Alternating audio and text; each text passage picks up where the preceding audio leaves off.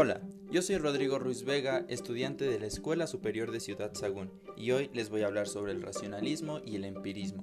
¿Alguna vez habían cuestionado por estos dos conceptos? Bueno, pues el racionalismo puede tener distintos significados. Se puede decir que es utilizado para designar una postura filosófica y rechaza cualquier hecho que no puede ser comprendido.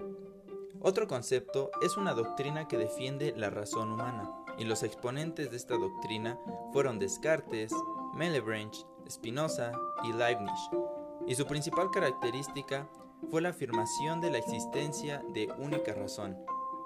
John Locke nació en 1632 y murió en 1704.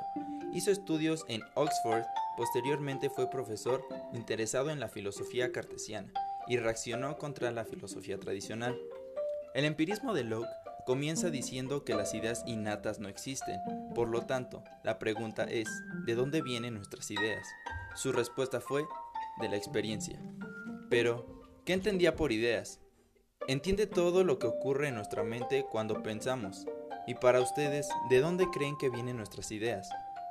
Locke distinguió las ideas simples y complejas, las simples con los datos inmediatos de nuestro conocimiento y las complejas surgen por combinación de las simples. Muchas gracias.